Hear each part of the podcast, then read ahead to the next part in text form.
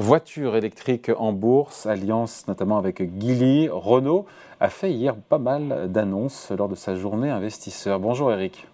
Bonjour mon cher David. Eric Lewin, rédacteur en chef des publications Zagora. Euh, on va revenir dans, dans, le détail sur toutes ces annonces, bien sûr, mais ça n'a pas convaincu les investisseurs quand on voit leur réaction hier et encore aujourd'hui. Le constructeur français qui déjà était lanterne rouge du CAC 40 hier et qu'il est quasiment encore aujourd'hui 3% de baisse, euh, deux jours consécutifs. Qu'est-ce qui pourquoi ce scepticisme, euh, Eric, des investisseurs C'est quoi? Certains disent que c'est cette nouvelle structure qui est trop complexe, avec beaucoup d'actionnaires euh, minoritaires, beaucoup de divisions. comment on explique ça à chaud?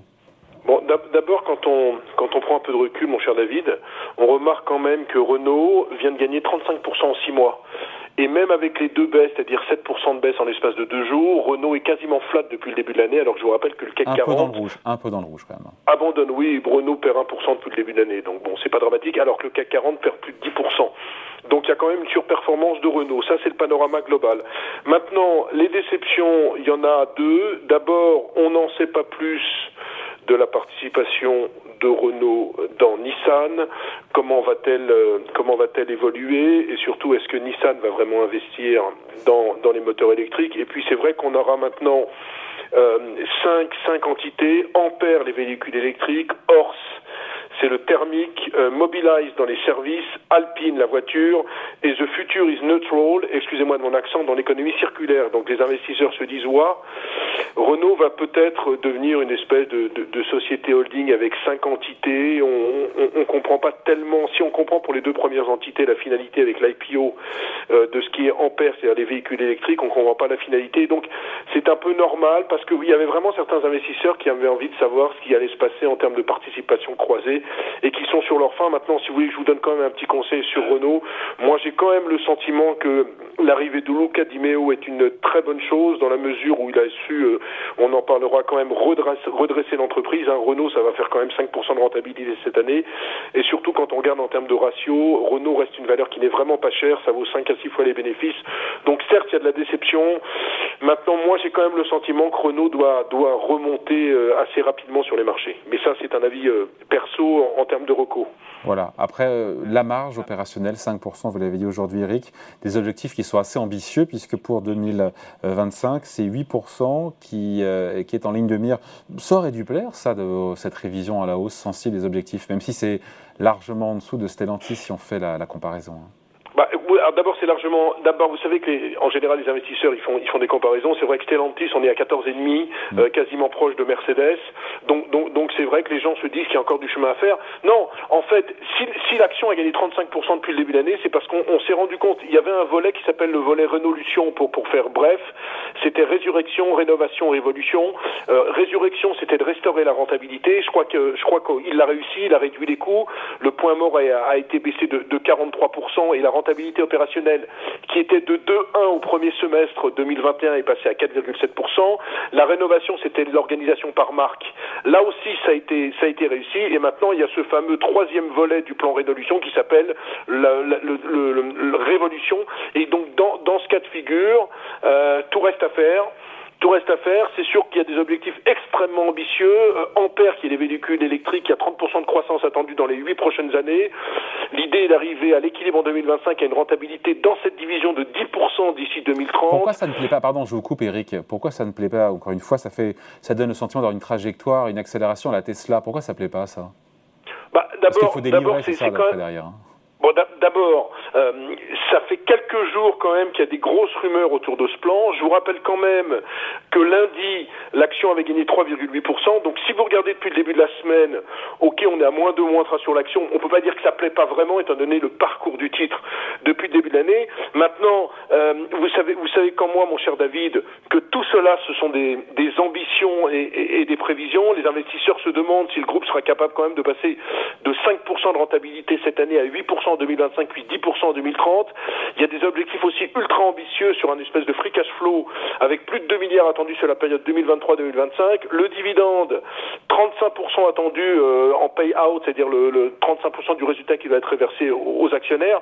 Bon, on, si vous voulez, il y a, y a quand même des, des, des, questions qui se posent. Est-ce qu'ils vont réussir comme Stellantis, comme ils ont fait au premier semestre, à vendre moins de véhicules mais à monter en gamme et à faire augmenter les marges? Rien, rien n'est sûr. Et donc, si vous voulez, j'ai pas envie de dire que les investisseurs sont sur la fin, mais les participations croisées entre Nissan et Renault, on n'est pas plus avancé. Et comme je le disais, vous savez, la grande angoisse pour les investisseurs, c'est de se dire est-ce que Renault ne va pas devenir un holding? C'est-à-dire que vous avez holding, si vous avez Renault qui va rester coté, ils veulent coter d'ici 2023 voilà, Ampère, c'est l'autre sujet. La, la, division thermique. Et en général, quand ce genre de structure, ça plaît pas tellement en bourse. On, on, on, préfère les pure players. Quoi. À la limite, je pense que les investisseurs préféreraient investir dans Ampère, dans vraiment les, moteurs électriques. Je vous rappelle quand même que dans, dans les moteurs électriques, il y aura Qualcomm qui va s'inviter, il y aura Google aussi, donc ça fait un vrai groupe de tech, plutôt que dans une, une structure où il y aura finalement cinq divisions et on ne sait pas tellement où on va, même si encore une fois, moi je veux quand même saluer parce qu'on a, on a trop tendance à taper sur l'automobile. J'ai quand même envie de saluer. L'action gagne quand même, mon cher David, 35% en l'espace de six mois. Hein. Ouais, sur Ampère, donc introduite en bourse euh, au plus tôt au second semestre 2023. La raison, encore une fois, de cette cotation, c'est quoi? C'est d'une meilleure valorisation, évidemment, lever des capitaux pour se développer au plus vite et respecter cette trajectoire euh, d'accélération assez forte, encore une fois, avec 10% euh, de marge en 2031. Bah, écoutez, en fait, vous faites plus rêver les investisseurs quand vous dites on va faire plus de 30% de croissance par an dans les 8 années à venir, vous allez être à l'équilibre en 2025 et 10% de marge en 2030. On est plus dans l'air du temps avec un, véhicule coté comme Ampère qui est quand même action dans les véhicules électriques avec, je le répète, Qualcomm et Google comme partenaires, que si vous dites, bah écoutez, vous investissez dans un espèce de modèle hybride euh, où vous aurez encore euh, des moteurs thermiques et, des moteurs électriques. Donc, en fait, l'idée aussi de la direction de Renault, c'est d'extérioriser, euh, c'est d'extérioriser de la valeur. Je vous rappelle quand même sur Renault, parce que on, on, on, souvent on regarde pas dans le temps, mais sur les dix dernières années, on a eu un plus haut à 100 euros quand même hein, sur Renault. Ça veut dire que la déperdition de valeur pour les actionnaires, et je ferai pas le bilan du, du de, Carlos Ghosn parce que c'est pas le propos aujourd'hui, mais il y a quand même eu une nette déperdition de valeur pour les actionnaires. Donc toute la stratégie de Luca Di Meo maintenant, c'est qu'il a, c'est que un, il a réussi à rendre rentable l'entreprise, deux, à monter en gamme dans les voitures, trois, avoir une division dans l'électrique qui commence à porter ses fruits, et donc il faut absolument créer et extérioriser de la valeur pour les cette cotation d'ici d'ici 2023. C'est un schéma en fait assez assez classique. C'est un cas Renault resterait majoritaire manifestement au capital. Renault qui viserait, alors c'est pas officiel, mais c'est ce qui se dit sous le manteau, en off, que ça serait euh, une, euh, un poids boursier de 10 milliards d'euros euh, pour Ampère, donc le niveau actuel de capitalisation de, du constructeur français. Bah oui, écoutez, même pas, puisque on est à 8 milliards 7 sur Renault. Euh, on est à 8 milliards 7. Oui, oui, bah, c'est, si vous voulez la création de valeur. Après, euh, il faut voir combien vaudront les autres divisions, et puis tout ça, c'est des projets, parce que euh, on n'est pas encore à la cotation. Il faut savoir s'ils vont être, s'ils vont, être capables de tenir leurs objectifs de marge. Euh, moi, j'ai quand même le sentiment que plus on va se reprocher de l'échéance, plus on sera fixé sur la valorisation de, de Renault. Mais encore une fois, il n'y avait pas tellement de choix. Il n'y avait pas tellement de choix parce que Renault était vraiment considéré comme un comme un espèce de véhicule hybride où finalement on n'avait pas le sentiment qu'il se développait vraiment dans, dans l'électrique.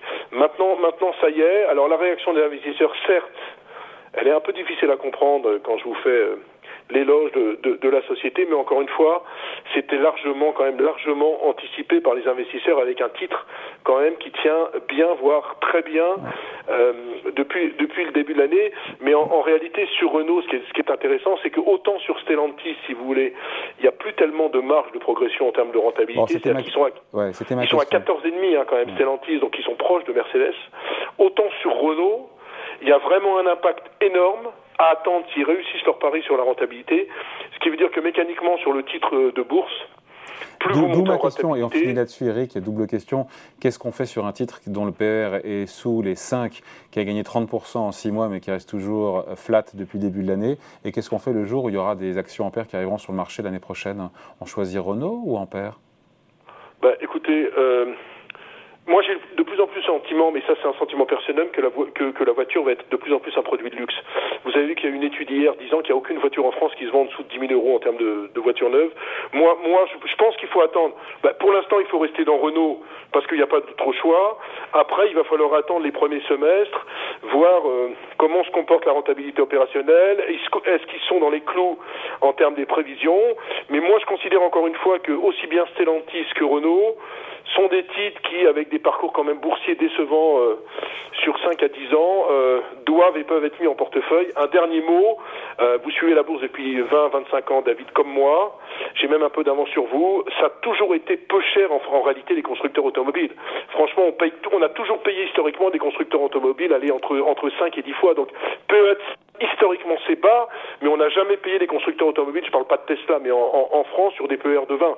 Donc je pense que aussi bien Stellantis que Renault, je pense qu'il y a des marges de progression de 20 à 25% à attendre. Ces valeurs sont quand même très en retard et je pense que aussi bien l'une que l'autre ont des tournants euh, stratégiques vraiment intéressants sur l'électrique.